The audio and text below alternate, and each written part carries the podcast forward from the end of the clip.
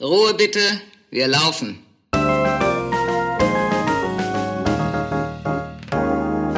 Herzlich willkommen bei Ein letztes Mal und dann nie wieder, der Theaterpodcast mit Magdalena Schnitzler, Theatermacherin, und Jarnot, Puppenspieler. Szene 13. Ein Klang von Hollywood. Hallo Janot. Hallo Magdalena.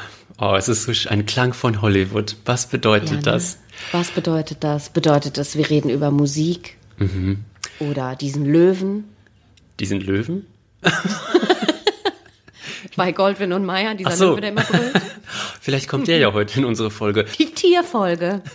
Die Tiere im Film und Fernsehen. Und weil es gerade diese Serie bei Netflix gibt über diese Tiger, haben wir gedacht, wir machen eine Folge beim Podcast über Löwen. Nein, falsch. Es geht in dieser Folge ums Sprechen. Ums schöne Sprechen. Oh.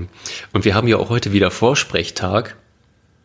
Auch das noch. Zweimal sprechen. Sprechen, Vorsprechen. Dreimal sprechen. Wir sprechen, vorsprechen und es geht ums Sprechen. Oh mein Gott, das halte ich nicht aus. Bin ich ja sehr gespannt, wer da kommt heute. Mal. Ja, ich auch. Siehst du schon jemanden kommen? Nee. Ah, guck mal, ich höre was. Die Tür geht auf. Ah. Ja, hallo? Ja, schönen guten Tag. Hallo, schön, dass Sie da sind. Was sprechen Sie denn heute vor? Die Frage sollte anders lauten, nicht was ich vorspreche, sondern wen. Und wen? Also, angefangen mit Eliza in Fair Lady, dann Bablin in Andorra, dann Aldonza in Der Mann von La Mancha, Susanne in Der tollste Tag, Bianca oder Blanca heißt sie in König Johann von Shakespeare. Oh Gott, Der Balkon von Genet, oh, die Rollenname weiß ich nicht. Also das war jetzt äh, Hildesheim, Nürnberg, München, dann ging es nach Berlin, meine 14 Jahre in Berlin, die Pippa Karzka, das war das größte mit Nölte, die Pippa Karzka in den Ratten. Die war ja im Kirschgarten, die Gabrielle in Pariser Leben, die Pericole, die Titelrolle. Ich habe immer sieben Stücke gleichzeitig gehabt, 31 Vorstellungen im Monat meistens. Ein Solostück, Shirley Valentine oder die heilige Johanna der Einbauküche, das war besonders wichtig in meinem Leben, weil ich an diesem Abend, das war der Neu einmal der 9. November 1989, da habe ich 400 Leuten den Mauerfall verkündet. Das war ein unglaubliches Erlebnis, weil ich selber während der laufenden Vorstellung erfahren habe, dass die Mauer gefallen ist. Wahnsinn. Dann in, in äh, Hersfeld Dreigroschenoper, die Gertrud in Hamlet, in Salzburg Salzburger Festspiele, die Julie in Dantons Tod. Ja, und in den letzten Jahren Musicals, Freudianer Uraufführung in Wien. Ich steig aus und mache eine eigene Show. Nee, das war noch in Berlin. Einmal Moskau. No, Nein, das ist auch ein anderes Stück. Wie heißt denn das New York, was ich da zwar 400 Mal gespielt habe, was jetzt verfilmt worden ist? Äh, ich war noch niemals in New York, so heißt es doch nicht. Doch, doch. Ah ja, weil das habe ich ja auch gesungen, ja, genau. Dann noch am Gripstheater, das hat mich auch gefreut, dass ich in hohem Alter nochmal am Grips gespielt habe, in der letzten Kommune von Peter Lund. Und dann eben seit jetzt 16 Jahren oder wie viel, nee, seit 2005, ähm, ja doch, im 16. Jahr Cabaret, Fräulein Schneider. Oh Gott, Magdalena, weißt du, wer das ist? Das ist Regina Lemnitz. Das ist die Synchronsprecherin. Das ist der Klang von Hollywood. Whoopi ist in unserem Studio. Ja, oder Roseanne. Wen hat sie denn noch alles gesprochen? Laverne aus Scrubs. Ja, ja, ja, und die eine von Two and a Half Men, die Haushälterin Bertha. Man kennt ja deine Stimme aus zahlreichen Filmen, Serien, Hörbüchern. Die ist mir wirklich, liegt mir total im Ohr. Deine Stimme ist mir ganz nah. Jetzt könnten einige von unseren Zuhörenden sagen, äh, das ist so ein Theaterpodcast, was soll das denn hier? Was machen die? Aber, wie du ja gerade erzählt hast, hast du ja viele, viele Jahre am Theater verbracht und parallel zum Synchronsprechen auch immer gespielt und hast ja auch ganz klassisch Schauspiel studiert. Möchtest du noch was zu deinem Werdegang sagen? Ja, ich habe ja mit Synchron vor dem Theater angefangen. Ich war auf der Schauspielschule und da haben sie ähm, eine Hauptrolle gesucht in einem polnischen Film und mein einer Schauspiellehrer war mit einem Synchronregisseur befreundet und der sagte, Mensch, geh doch mal hin, du kannst das bestimmt. Und dann bin ich da hingegangen und hab, ähm, dann wurde mir gezeigt, wie man an dem Pult äh, den O-Ton einschaltet und das Licht und dann, wenn man sprechen muss, den O-Ton wieder ausschaltet und so. Und das habe ich sofort gekonnt und ich glaube, deswegen habe ich die Rolle gekriegt. es war auf alle Fälle so, dass die, der Regisseur sagte, das haben wir noch nie gehabt, dass ein junger Mensch hier sofort wusste, wie er das. So habe ich gesagt, mein Vater ist Ingenieur, deshalb. so fing es an. Es war aber eine schwere Rolle und eine tolle Rolle. Und dann war ich in Berlin sofort hier ein junger Star und äh, dann kriegte ich aber schon nach einem Jahr Schauspielschule das Angebot, nach Hildesheim die Fair Lady zu spielen. Und dann ging ich eben weg aus Berlin. Haben alle gesagt, bist du denn verrückt hier und so. Ich sage, ich will doch nicht synchron machen, ich will Theater spielen. Und dann bin ich drei Jahre in Hildesheim gewesen, drei Jahre in Nürnberg, drei Jahre an den Münchner Kammerspielen. Dann habe ich eine Tournee gemacht, die Efe in, äh, im zerbrochenen Krug mit Wolfgang Reichmann. Ja, und an den Münchner Kammerspielen war ich nicht so glücklich, weil Johannes Schaf mich dahin geholt hatte. Ach ja, ich habe auf Tournee äh, die Maria in Was ihr wollt gespielt, die Lachmarie. Und äh, Scharf hat dann sofort gesagt, er ging an die an die Münchner Kammerspiele und sagte, ich hol dich mit und komm, du musst kommen an die Kammerspiele. Und als ich dahin kam, war er im Streit schon wieder weg. Und das ist ein bisschen doof gelaufen damals und insofern war ich nicht so ganz glücklich. Dann kam das Wahnsinnsangebot von Rudolf Nölte, der ein Jahr lang eine Pippa Karzka gesucht hatte. Und dann musste ich zu ihm äh, an den äh, Starnberger See fahren und äh, nur zeigen, ob ich das polnische trefft, wen trefft sprechen kann. und ähm, ja, es war dann eben sofort okay. Und dann habe ich äh, diese wunderbare, großartige Aufführung gespielt und wir waren dann auch im nächsten Jahr zum Theatertreffen, die Sieger, und wir haben es auch aufgezeichnet. Also das war mein, und dann hat mich gleich Lietzau an die staatlichen Bühnen geholt und da war ich dann zwölf Jahre, also mit drei Intendanten. Lietzau, dann kam Boy Gobert und dann Heribert Sasse. Und dann kamen noch mal vier Leute und die haben mich gekündigt, weil ich gerade zwölf Jahre da war. Und sonst wäre ich unkündbar gewesen. Also die haben das mit mehreren gemacht. Wir waren ein Riesenensemble, 110 Leute und die haben 30, die sie kündigen konnten, natürlich gekündigt, damit sie ihre eigenen Leute mitbringen. So ist das halt immer. Und dann bin ich aber gleich aufgefangen worden. Dann hat mich Helmut Baumann ans Theater des Westens geholt. Ich habe ich die weiße, äh, die Rösselwirtin im Weißen Rössel gespielt. Daraufhin holt mich Peter Weg nach Wien für die Uraufführung von äh, Freudianer. Und äh, da habe ich, äh, wenn ich Anekdoten erzählen darf, es ist ja, da war ich eine eine Zirkusdirektorin, eine Domina und musste Peitschen knallen und das ist schwer. Ich habe es also nicht gekonnt und bin und dann habe ich Werner Schneider getroffen. Ich habe also zwischendurch in München habe ich äh, die Lach und Schieß kennengelernt und habe mit denen gearbeitet. Die großen Silvester Live-Sendungen und auch äh, Scheibenwischer und äh, alles Mögliche. Und äh, also Werner Schneider äh, traf ich und der sagte, du, ich bin befreundet mit äh, dem äh, Roncalli-Zirkus, äh, äh, mit dem fällt mir jetzt der Chef nicht ein. Äh, ich mach dir da eine Verbindung und die zeigen dir, wie du das machst. Also ich krieg den Termin zum Löwen oder oder oder Löwen oder Tiger Dompteur wurde mir das gezeigt, wo ich hingehen soll. Ich habe meine Peitsche mitgenommen. Das war so eine geflochtene, schwere Peitsche und so. Ich klopfte an die Tür.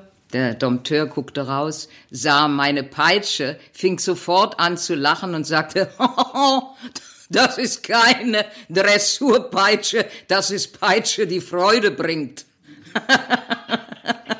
Wow, Regina, das nenne ich mal echt eine fette Karriere.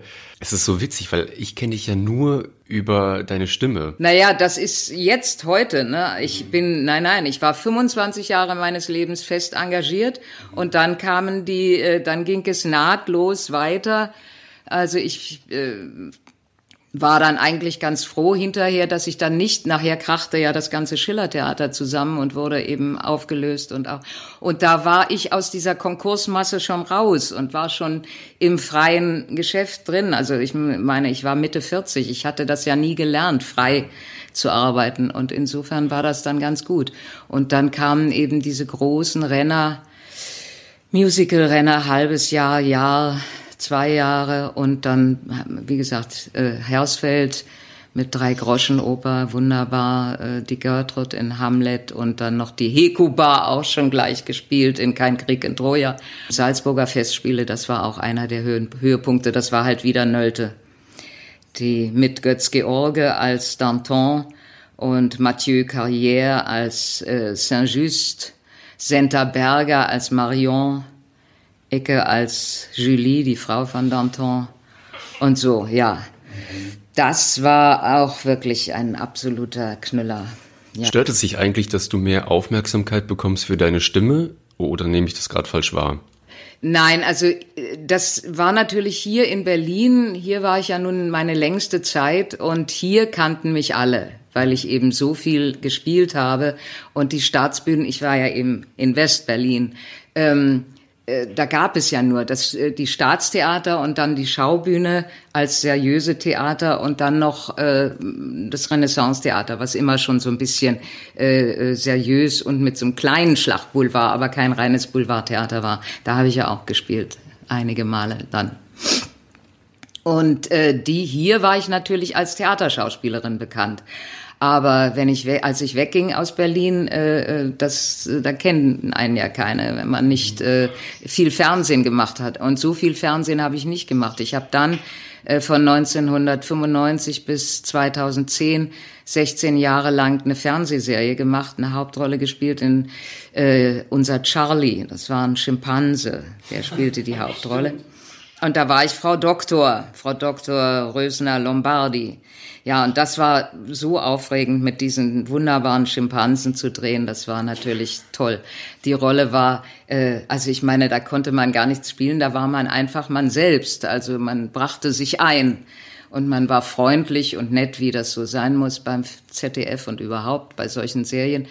Aber es war eben durch diese Affengeschichten was Besonderes und es war insofern noch ganz spannend und ganz furchtbar für alle Kollegen, die neu dann so äh, Serienrollen äh, hatten irgendwie mal. Es musste alles nachsynchronisiert werden, weil die Trainer dazwischen sprachen. Dem Trainer wurde vorher die Szene, äh, dem, dem Affen wurde vorher von dem Trainer die Szene gezeigt, was er machen muss und so. Und dann fingen wir an zu spielen und dann hat der Trainer, no, no, don't do that, don't do that, no, no, stop it, stop it, stop it. Und man musste währenddessen ganz ruhig weiter, ähm, geb, ich, ich gebe ihm schon mal eine Spritze. Äh, nein, geben Sie mir doch mal, da, was haben Sie eigentlich und so. No, no! so ging das nur. Es war wunderbar. Waren die Affen netter als die Kollegen am Set?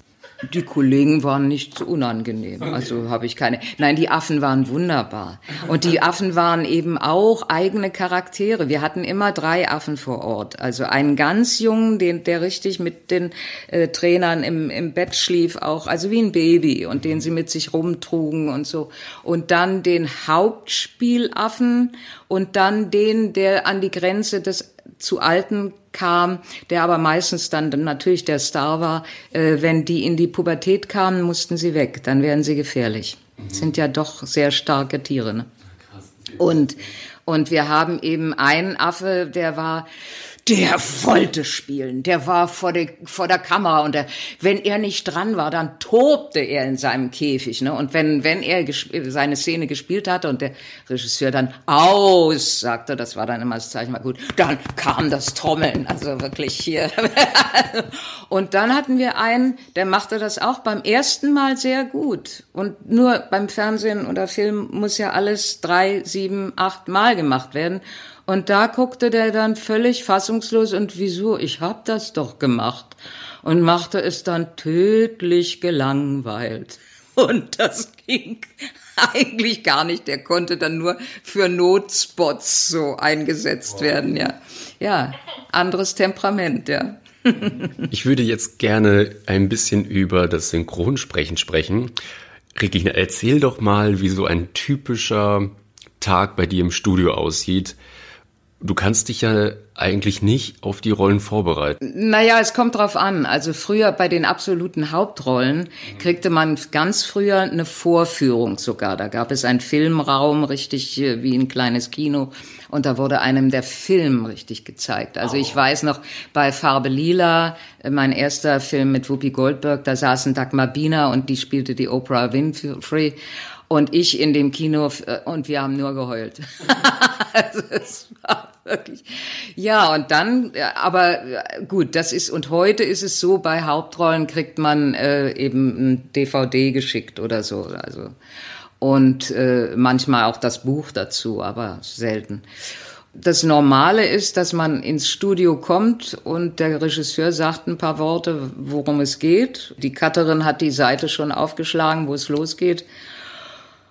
Und dann fängt man an. Dann hört man, den sieht man einen äh, Take. Ein Take hat, als ich anfing, 1966, da hatte der so acht Zeilen oder neun aber da machte man auch nur 80 Takes am Tag und das waren noch Filmrollen und die wurden dann von Take zu Take mussten die gewechselt werden, neu eingelegt und neue eingespannt. Kannst du kurz mal erklären, was ein Take ist? Take ist äh, dieses Stück, was aufgenommen wird. Also das sind so zwei, drei Sätze. Und damals, wie gesagt, noch ein bisschen mehr.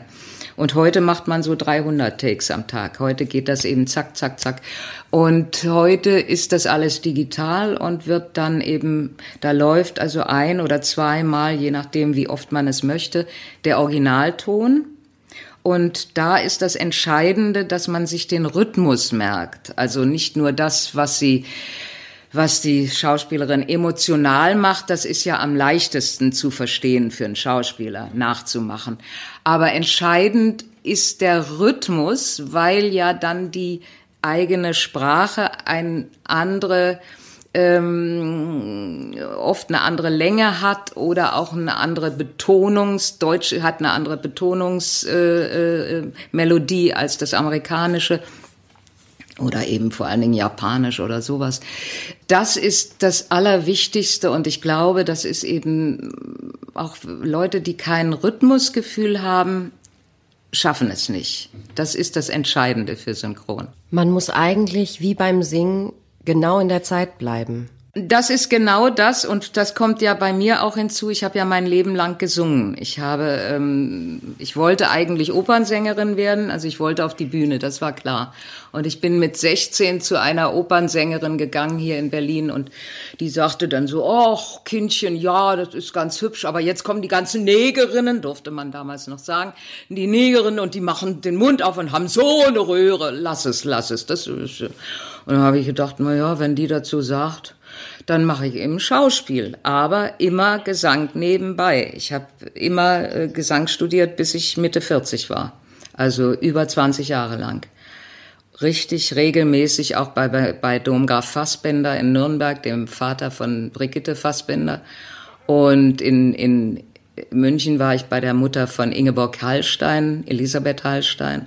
Und hier dann bei Vicky Hall und so. Also immer gesungen. Und das hilft natürlich für Synchron sehr. Ja, ganz klar. Was ich daran total spannend finde, ist, dass du irgendwie gerade vom Einkaufen kommst, noch die Kartoffeln und den Kopfsalat unterm Arm hast, gehst ans Mikrofon und musst einfach abliefern. Hast du da irgendwelche Schubladen? Naja, was heißt Schubladen? Es ist einfach, dass, dass äh, die Möglichkeiten, die man eben hat als Schauspieler, und die muss man haben, und die hat man natürlich gerade, wenn man ein Bühnenschauspieler ist, hat man diese ganze emotionale Bandbreite von von extremer Verzweiflung zu äh, äh, glückseligem Lachen und und alles äh, das ist das Schlimmste sind dann eben die Unterbrechungen, dass man bei so wenn Weinszenen oder Lachszenen sehr lang sind, äh, wird der Take ja trotzdem unterbrochen. Und da muss man dann immer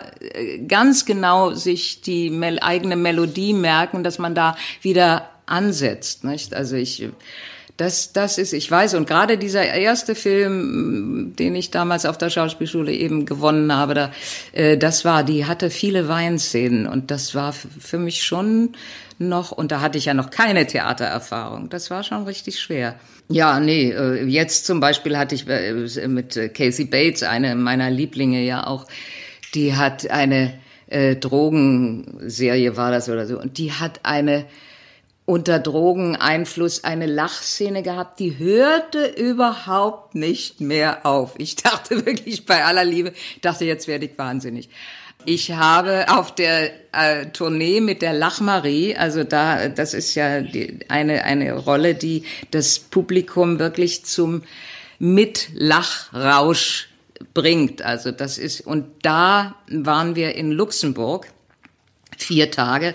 Und als wir abfuhren, da erreichte mich gerade noch ein Anruf vom Luxemburger Fernsehen, ob ich denn irgendwann in der nächsten Zeit noch mal einen Tag frei hätte. Sie wollten mich so gerne haben, mein Lachen für die Silvestersendung. Und ich hatte also wirklich drei Tage später einen Tag erstaunlicherweise frei, bin also nochmal nach Luxemburg zurückgefahren. Da haben die mich in ein großes Studio gesetzt. Da stand ein Mikrofon, so wie ich jetzt vor einem Mikro sitze. Davor ein Barhocker. Da sollte ich mich draufsetzen. Und dann sagte der Regisseur, wir gehen jetzt alle nach nebenan und Sie lachen. Und wenn wir wieder reinkommen, ist Schluss. Die Luxemburger sprechen so ein bisschen ulkig, das war.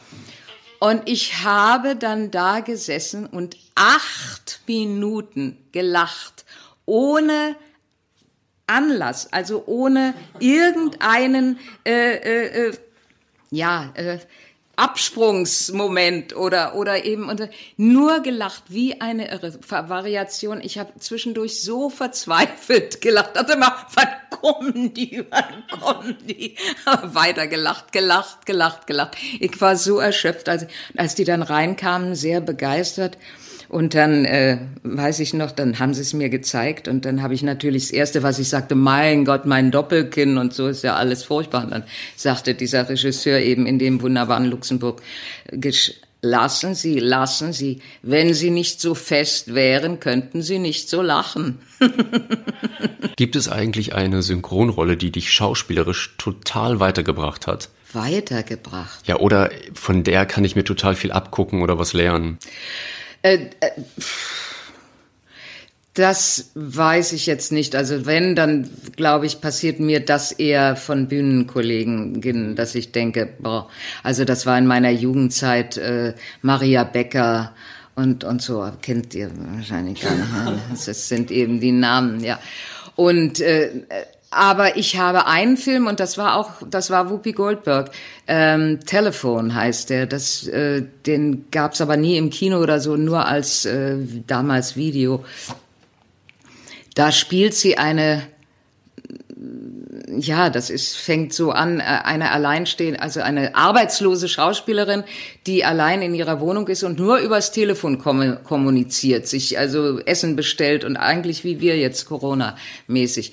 Und äh, ziemlich verrückt in ihrer ganzen Art ist, mal heiter, mal lustig, mal komisch oder irgend so und äh, dann wieder ganz äh, durchgedreht. Aber ja, und am Schluss dieses Films ähm, klingelt es an der Tür und da kommt er vom Telefondienst und sagt, äh, wir stellen ihr, nehmen ihr Telefon jetzt mit. Sie haben ja schon, ist ja schon abgeschaltet. Sie haben ja seit vier Wochen kein, nicht mehr bezahlt oder seit vier Monaten oder so. Also es hat sich rausgestellt, die hat nie wirklich jemanden an, am anderen Ende gehabt, Telefon, am Telefon.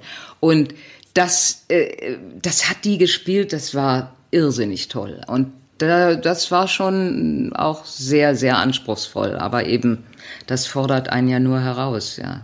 Gab es mal einen Moment im Studio, wo du gesagt hast, ja, sorry Leute, ich komme da nicht ran? Nein, Regina war. Nein, nein, nein, gelangweilt. Manchmal habe ich, also zum Beispiel gerade Wuppi, die hat dann auch so ähm, ein, zwei Filme gemacht, mhm. äh, wo sie wirklich wohl nur Verträge erfüllen musste. Rex, Tyrannus Rex oder so. Ein solcher Scheißfilm. Und da hat sie wirklich auch gelangweilt gespielt. Und dann macht es auch keinen Spaß. Ne? Mhm. Äh, oder sagen wir mal, überhaupt, wenn du schlechte Schauspielerinnen sprichst, kommt ja auch vor also in amerikanischen Serien und und die dann auch noch auch so eine Stimme manchmal haben. So die Amerikaner haben ja oft so dieses ja, ja, ja, so ein bisschen nasal oder ein bisschen quäkig oder selbst Roseanne war ja so etwas. Becky! Ja, Roseanne, das war ja nun der Knüller mit mit dieser Tussi. Die, ich habe das ja wahnsinnig gerne gemacht, diese äh, acht Jahre, die ich das gesprochen habe. Und jetzt ist das ja eben wieder neu aufgelegt worden. Mhm. Und dann macht diese Kanaille rassistische, also ich hatte schon gehört, dass das eine Trump-Wählerin sein sollte. und ähm, hatte schon ein bisschen Angst. Äh, ich habe ja die erste Staffel halb synchronisiert und hatte ein bisschen Angst, dass sie da irgendwas Positives über Trump sagt, aber hat sie zum Glück nicht.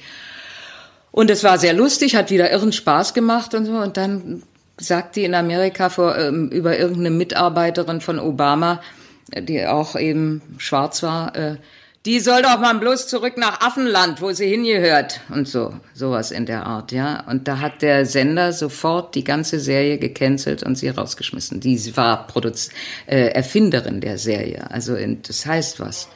Aber zu Recht und ich äh, finde das sehr toll, ja. Nein, also mir kann es eigentlich nicht ähm, herausfordern. Ja, doch, ach, jetzt muss ich, natürlich, wer, wer eine Herausforderung ist, ist Dein Keaton. Dein Keaton habe ich auch acht Filme, glaube ich, gesprochen, weil die äh, eigentlich ihre Stammsprecherin, ich weiß nicht, wo die war oder was das war. Oh, und Dein Keaton ist ja nun ein ganz anderer Typ als ich und eine, äh, die ist eine nervöse Manieristin. Die hat also eine Art, das ist also äh, mit Woody Allen, also Manhattan Murder Mystery habe ich gesprochen. Äh, also, äh, also no, no, äh, nein, das ist alles. Äh, äh, aber, aber ich bitte dich, ich, es ist gut, es ist gut, es ist gut, ja, ja, ich, ich, ich kann das, ich mach das, ja, bitte, wenn du willst, ja, ja, ja, ja, nur so, ja. Und in einem Affentempo und das wirklich, ich meine, ich mache das jetzt frei, aber du musst ja dann doch den Text vor dir haben, du musst es ja in den Text kriegen. Die strengt richtig an, aber hat mir einen Wahnsinnsspaß gemacht, ja. ja. du lernst ja die Schauspielerin sehr genau kennen, dadurch, dass du denen so zuschauen musst und zuhören musst. Wie ist das für dich, wenn du sie dann in echt triffst und denen begegnest? Ich bin nur einer in echt begegnet, Whoopi Goldberg, jetzt vor, ja, ist auch schon wieder zehn Jahre her. Da war ich in Hamburg und hab, ich war noch niemals in New York gespielt und sie hat ihr Musical Sister Act äh, präsentiert. Sie kam, äh, was ich ja nun auch synchronisiert habe, die beiden Filme, klar. Also ich habe ja alles außer Ghost. Und ähm, ja, und da wurde ihr gesagt, dass sie eine Pressekonferenz natürlich hatte und dass ihr nach der Pressekonferenz ihre deutsche Stimme vorgestellt wird. Und ich war natürlich auch bei dieser Pressekonferenz, ganz jippelig, nun also Wuppi zu treffen. Und wie das so ist, die erst prasseln die Fragen und dann wird es immer weniger und so. Und ich, da habe ich dann in die Runde gefragt, ja, hat denn hier jetzt noch irgendjemand eine Frage? Darauf Whoopi von der Bühne, oh, that's my voice. das fand ich natürlich sehr schön, ja. Ja, da habe ich sie also hinterher begrüßt und eigentlich nur zum Fotografieren wurden dann Fotos gemacht und so. Also ich habe sie nicht wirklich kennengelernt und äh, sonst Casey Bates kenne ich nicht und also niemanden sonst. Nein. Gibt es etwas, was dich bei deiner Arbeit im Synchronstudio stört? Schlechte Bücher. Naja, wenn sie schlecht geschrieben sind, wenn sie eben äh, nicht gut äh, äh, mundgerecht geschrieben sind, dann arbeitest du dich tot. Ne? Dann stimmt nichts, ne? dann stimmt es nicht hinten und nicht vorne. Und wenn man jung ist, wenn man nicht äh, äh oder vor allen Dingen, ich habe eben sofort groß angefangen und war dann zwar zehn Jahre weg aus Berlin, aber ich stieg wieder groß ein. Aber wenn jetzt jemand, der so so von klein anfängt sozusagen und an so ein schlechtes Buch kommt, der weiß ja gar nicht, wo Gott wohnt dann, weil da, da kann man, da kriegt man nichts hin. Da sagt die Cutterin, nein, nein, und der Regisseur, nein, ist ja ganz falsch oder so. Ne? Und dabei liegt's am schlechten Text, weil der nicht stimmt, weil er zu, weil er einfach schlecht übersetzt ist. Also es kommt ja mit dem Film eine Rohübersetzung mit und das, die muss dann der Synchronbuchschreiber ins äh, äh, mundgerechte schreiben. Ne? Also und wenn das Buch gut ist, dann kann man ablesen und es stimmt. Und das ist dann natürlich toll. Aber sonst, man muss so oft äh, korrigieren oder selber Texte verbessern oder wäre auch so, wenn es so ein schreckliches Synchrondeutsch ist, man, was ist es, was ich Ihnen sagen wollte? Oder äh, also das, äh, das sind so Sachen, die ärgern einen, ja. Mhm. Regina, du hast ja gerade über ein einmaliges Erlebnis gesprochen, eine Situation, die so nie wieder passiert ist. Ich würde aber gern noch mehr über ein anderes Erlebnis in deiner Laufbahn sprechen, das wahrscheinlich sehr einzigartig ist und dich bestimmt auch tief geprägt hat. Nämlich die Vorstellung, wo du den Mauerfall angesagt hast. Ja, das war unglaublich. Das war ja die Zeit, die ganze Zeit war ja schon völlig nervös und, und es gab die großen äh, Demos äh, auf, dem, auf dem Alexanderplatz am 4. Äh, November und äh, ja, also, aber kein Mensch, kein Mensch hat gedacht, dass da irgendwas sich ändert.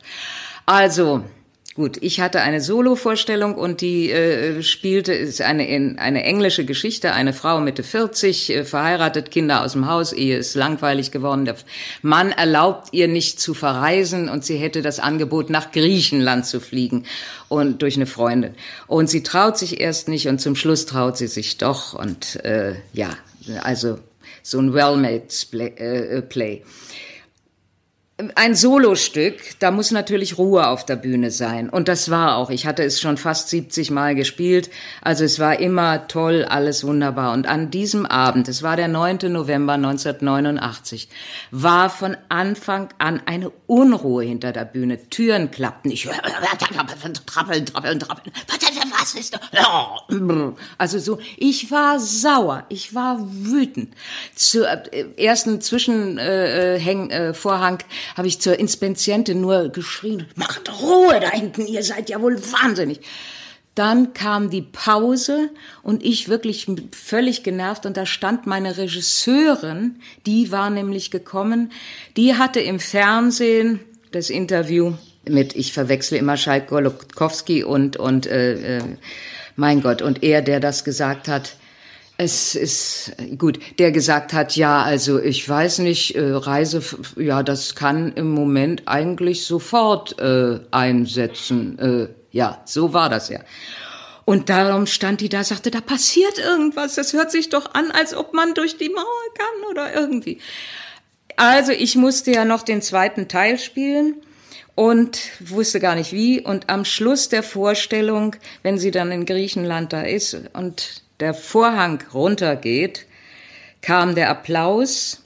Ich habe den Applaus, Vorhang ging wieder hoch, ich habe den Applaus abgewinkt und habe gesagt, man kann jetzt nicht nur von England nach Griechenland reisen. Wie ich gerade höre, kann man jetzt von Ostberlin nach Westberlin reisen. Die Mauer ist offen. Und da ging, das war im Schlossparktheater, ein Schrei oder Atem oder Juchzer oder Schluchzer durch 400 Kehlen durch. Und die Leute rasten aus dem Theater raus. Und ich auch, wie ich war, geschminkt im Kostüm, bin in mein Auto. Ich wollte zum Brandenburger Tor, ich bin nicht mehr durchgekommen. Also ich musste umkehren und habe dann vor dem Fernseher gesessen. Und ich habe bis zum vorigen Jahr, ich glaube, da scheint der letzte gestorben zu sein, immer an diesem Tag Briefe bekommen von Leuten, die in dieser Vorstellung waren. Es haut mich jedes Mal wieder um. Oh, ich habe richtig Gänsehaut. Ich auch. Das ist ja. schlimm. Und dann muss ich wirklich als Vorgeschichte dazu erzählen. Am 7. Oktober, da war, da, da drohte es doch in Leipzig zu krachen. Da war Gorbatschow in Ostberlin, es war der Parteitag, der 40. Parteitag und es gab diese Riesendemos in Leipzig. Und äh, man wusste, das ist wirklich, es gab Verhaftungen ohne Ende und, und alles.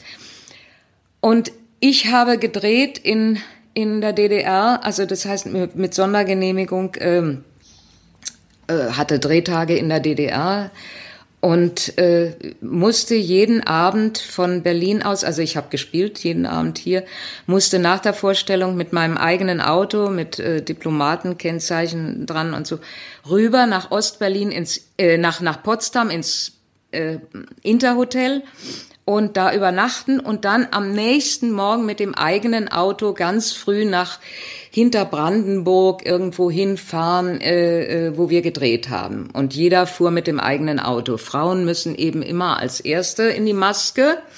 Und an dem neun, es war auch ein neunter, aber eben Oktober, neunter Oktober, äh, oder siebter Oktober, weiß ich nicht mehr, siebter oder neunter, bin ich, musste ich schon um kurz vor fünf raus mit meinem kleinen Autochen und ich bin aus Potsdam raus und fahre auf die Autobahn und bin zwischen Panzern. Panzer, Militär, Mannschaftswagen, das ganze Militär, was in Potsdam stationiert war, die Russen, das, die Deutschen, war auf der Autobahn. Ich weiß gar nicht, ich weiß heute noch nicht, warum die mich dazwischen gelassen haben. Es war ein solcher Albtraum.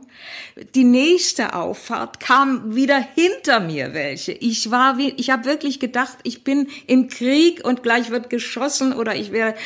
Äh, es war ein solcher Wahnsinn. Und dann schließlich endlich kam die Teilung äh, hier nach Leipzig, da nach Magdeburg. Und ich, die fuhren nach Leipzig. Das ganze Militär fuhr nach Leipzig. Und ich fuhr nach Magdeburg. Und war, bin klatschnass in der Maske angekommen, völlig verzweifelt und völlig mit den Nerven fertig. Eine Stunde oder anderthalb Stunden später kamen die Männer, sagen so, was ist denn mit dir los? Ich, hab, ich kann gar nicht reden, ich bin mit den Nerven. Was ist denn los? Die Autobahn war doch leer. Sag, ja, jetzt, jetzt. Und als wir dann abends Fernsehen gesehen haben, haben wir gesehen, ne, das war so auf der Kippe, dass da ein Bürgerkrieg losgegangen ist, dass da wirklich es geknallt hat. Also das war der Vorlauf sozusagen zu, de, zu der Vorstellung mit dem Mauerfall. Also nach so einer Geschichte brauche ich irgendwie was Erheiterndes. Erheiterndes, ja, wie du mich. Also es war im Tipi am Kanzleramt Produktion Cabaret das Musical. Da war ich während meiner Studienzeit Inspizient und Stagehand und es war die dritte Wiederaufnahme. Reginas Szene sollte anfangen und ich höre nur die ganze Zeit, oh, meine Szene, meine Szene und ich denk so aus dem Off, ja, oh, Regina, nun tritt doch auf und bis okay, erzähl selber. Also es war, es war so, es war eine hektische Probe, weil Wiederaufnahme und viel zu wenig Zeit, zwei Proben und da waren auch neue Kolleginnen, die KitKat Girls waren neu und und wir hatten kein äh, Bühnen, äh, kein Hinterlicht. Also wir hatten wirklich nur Arbeitslicht von vorne und hinten ist es unheimlich eng und da gab es eine Kulisse, die war, äh, äh, wenn die vorne abgespielt war, dann wurde die hinter die äh, Hauptkulisse geschoben. Und das war ein schmaler Durchgang. Und da musste ich immer durch, wenn ich zu meinem Auftritten wollte. Und diese Kulisse, weil die zu schieben war, die hatte so zwei Stahlbänder an den Seiten, da und da. Und da hatte ich schon immer gesagt, Kinders, das ist gefährlich, da kann man stolpern. Mm, ja.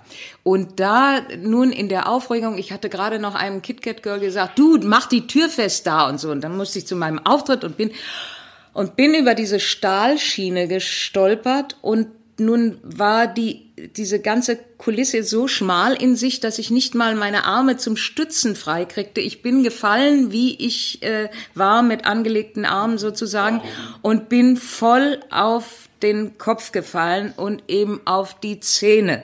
Und dieses Brechen der Zähne, das ist ein Geräusch, also wirklich äh, gar nicht, es war zum Glück gar nicht so schmerzhaft, weil nicht die Wurzeln rausgebrochen sind, sondern aber die Zähne sind gesplittert, abgebrochen bis oben hin, die Vorderzähne.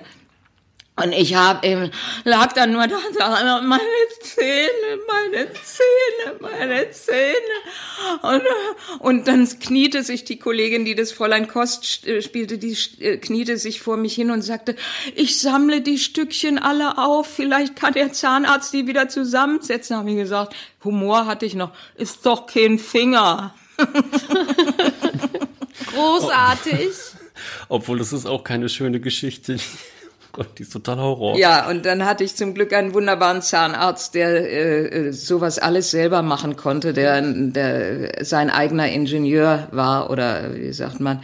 Ähm, der hat am nächsten Morgen, ich hatte den schon auf dem Weg zum Krankenhaus, ich wurde ja ins Krankenhaus gefahren, äh, angerufen, äh, Sie müssen was machen, ich habe morgen Premiere oder übermorgen, meine Zähne sind weg. Kommen Sie morgen früh um acht. Der um acht war ich da, um elf konnte ich gehen, hatte neue Vorderzähne, habe zwei Durchläufe gespielt und nächsten Abend Premiere und das, die Zähne habe ich immer noch, ja. Regina, du hattest doch mal während einer Vorstellung so einen saulustigen Versprecher. Ich weiß, ja, in einem Song, in dem ersten Song, in, muss ich singen, äh, Ich hatte mal einen Mann, da war ich noch mager wie ein Brett und so. Und dann ich mit schönsten Klang. Ich war mal ein Mann, da war, war ich noch mager wie ein Brett. da war's äh, um mich geschehen, das gebe ich zu. Da war auch vor allen Dingen alle Kollegen. ja, ja, das passiert, so was passiert. Ich bin sowieso eine alte Lachwurzen. Ich lache viel und gerne in Vorstellungen.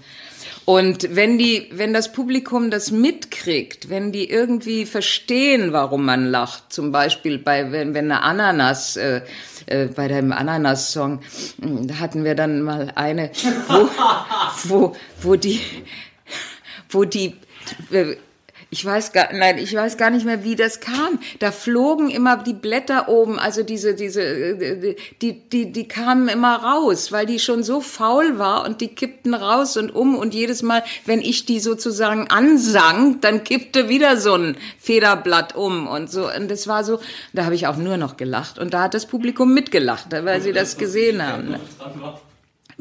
Wo sie mit dem Etikett, naja, das ist äh, oft passiert, wo das Etikett von, von, von Rewe oder so noch dran war. Das hat das, dann habe ich sie immer ganz schnell so zu mir gedreht, äh, dass das Publikum das nicht so sieht, aber da habe ich natürlich auch immer gelacht und Adam dann immer, du musst nicht immer lachen. Sag ich doch, ich kann nicht anders.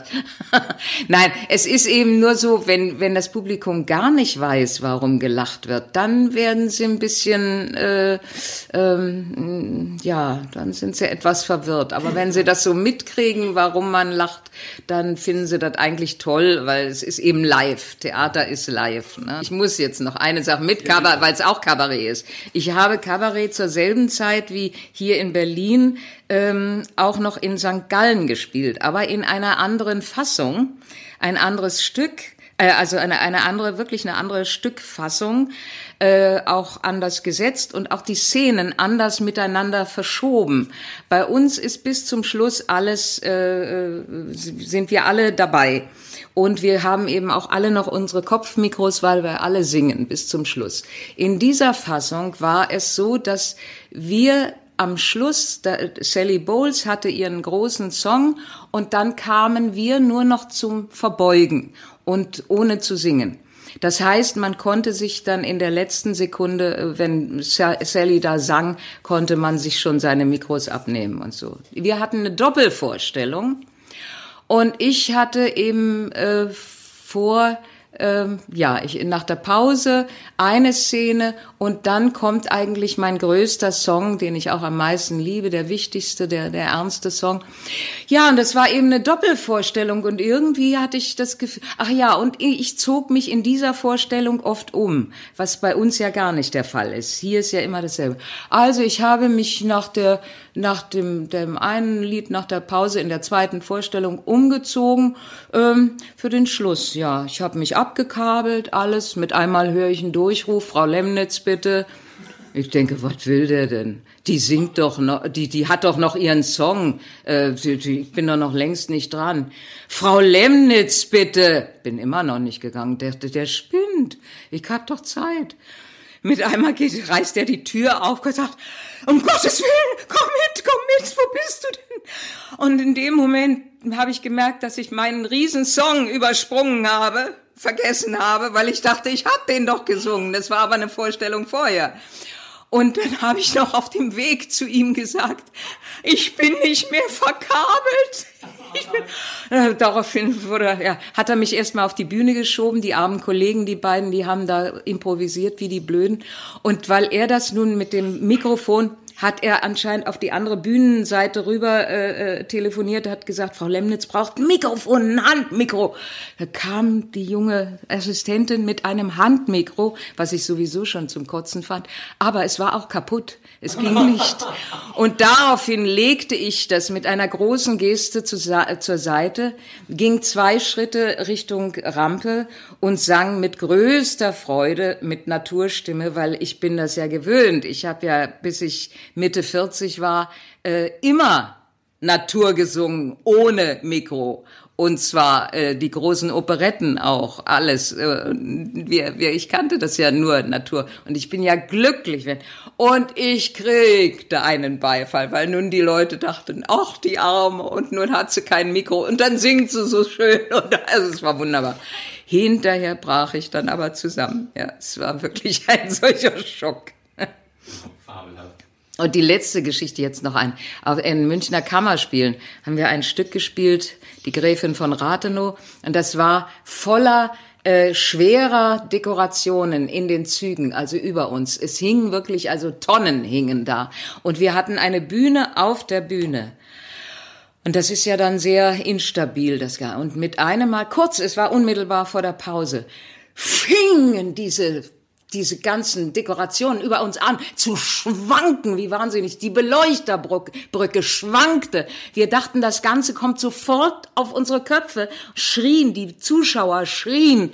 Und dann in dem Moment war aber auch wirklich schon, das war der letzte Satz gewesen, war Pausenschluss, der Vorhang fiel. Kaum war der Vorhang unten, kam der Feuerwehrmann angerast, sagt, das war ein Erdbeben. Das war das schwere Erdbeben in Udine 1976. Da sind zig, zigtausende gestorben. Das war ein ganz schweres Erdbeben und das hat bis München ausgestrahlt. Und eine Bühne ist halt ein instabiler äh, Ort und, und nur noch Holz auf Holz, wie noch die, und diese schweren Kulissen oben. Und da fing eben das alles an, sich zu bewegen. Neben der Bühne, die ganzen, die Kantine, die Garderoben, die alle auf Beton sind und so. Keiner hat was gemerkt. Nur wir auf diesem, das war auch ein, das war ein Wahnsinnserlebnis auch, ja. Meine liebe Regina, ich habe noch eine abschließende Frage. Gibt es etwas, was du jungen Kollegen mit auf den Weg geben möchtest, weil du hast ja eine bombastisch mega krasse Karriere hingelegt und machst noch weiter und weiter und weiter. Ach Gott, ja, was gibt man auf den Weg? Im Leben aufmerksam sein, gucken, zuschauen, ähm, aufnehmen, was man sieht und äh, ansonsten, ich meine, Theater hat sich sehr verändert. Es ist ja heute äh, viel, viel körperlicher, als es zu meiner Zeit war. Und das ist äh, auch wunderbar, aber es wird teilweise auch dadurch die Sprache sehr vernachlässigt. Und das mit den äh, Mikroports finde ich äh, tödlich. Das hat für Musicals eine Berechtigung okay, weil die Musik eben auch mit Mikroports, also mit, mit Elektronik arbeitet, äh, mit Elektrik, so, mein Gott. Ähm, aber wenn Schauspiel heute auch zum großen Teil mit Mikroports gemacht wird, da breche ich zusammen und denke, die jungen Leute lernen ja nicht mehr wirklich zu sprechen. Denn du musst, du musst ja als Schauspieler in einem großen Haus, du musst ganz leise sprechen können und es senden können. Senden in den dritten Rang oder, oder in die, in, nach hinten, in die 30. Reihe oder so. Das muss man lernen. Und das muss man, das ist eben nicht künstlich, wie ich es jetzt ein bisschen hier präsentiere. Äh, äh das verlernen sie mhm. glaube ich. Und das tut mir unheimlich leid, denn das gehört zum Theater so dazu. Die, also ich meine, gerade wenn du nun auch, wenn du Kleist sprichst, wenn du äh, Tschechow-Stücke spielst, Shakespeare, alles und so, und du hast die Mikroports am Kopf, dann denke ich schon immer, nee, das geht doch gar nicht. Das, das muss man doch wirklich erfühlen, die, die Sprache, die Worte.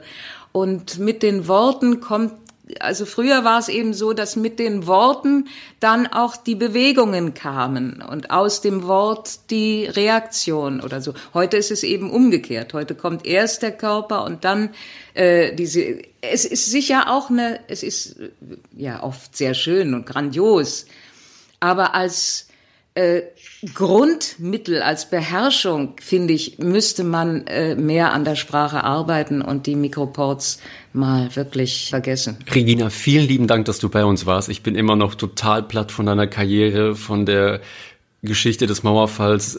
Wow, richtig erschlagen. Und tausend Dank, dass du unseren Jingle eingesprochen hast. Küsse über dich. Ja, gerne, hat mir Spaß gemacht, gerade jetzt in der Corona-Zeit. Also, Mann, ja, morgen gehe ich endlich mal wieder ins Studio, ja. Regina, wenn du möchtest, kannst du jetzt dein Lieblingszitat raushauen aus irgendeinem Stück, völlig egal. Das kannst du uns jetzt noch präsentieren. Und dann bist du entlassen. Oh Gott. Ich vergesse ja auch so schnell, weil ich eben, ich lerne sehr schnell. Und das ist darum, muss, ist mein Gehirn dann auch ganz schnell. Ich bin also, es gibt Schauspieler, die können zitieren, zitieren, zitieren. Und ich überhaupt nicht, weil ich, weil ich wahnsinnig schnell vergesse. Also, boah, das, äh, mein Gott, irgendwas müsste ich mir doch, oh, nee, das hätte ich mir vorher überlegen müssen. da, fällt mir also im Moment. Ich finde, du hast aber gerade was total Lehrreiches gesagt und das würde ich fast wie ein Zitat von dir jetzt dann nehmen. Du hast gesagt, du lernst ganz schnell, vergisst aber ganz viel. Und das sagt ja auch etwas über deine Arbeitsweise aus. Die Fülle, die an Dingen, die du lernst und aufnimmst und dir merken musst und abspeichern musst, um sie dann reproduzieren zu können oder herstellen zu können, die nimmt ja auch ganz viel Platz dann weg. Und damit was Neues reinkommen muss, musst du ganz viel vergessen. Und Ballast kannst du da gerade nicht gebrauchen. Also das finde ich, kann man sich doch auch merken, dass man sich an den wichtigen Sachen festhalten ja. muss. Ja, also da, dabei habe ich äh, so viele, äh, ach Mensch, auch Gedichte. Äh. Oh nein, mach dich bitte nicht verrückt. Das war das Vorsprechen von Regina Lemnitz. Vielen herzlichen Dank ein sehr großartiges Vorsprechen. Epochal. Oh, danke schön. Ja, es waren auch viele Jahre. Ne? Ich meine, von 1966 bis heute pausenlos in Arbeit, ja, in freudiger Arbeit.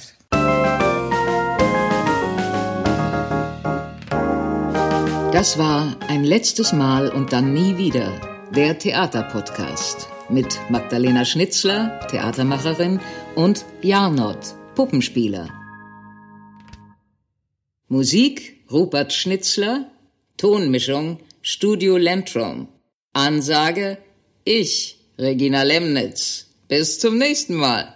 Und danke, schön gemacht. Und jetzt bitte ich die Kollegen und Kolleginnen der Technik, Requisite und der Tonabteilung für den Abbau zur Bühne.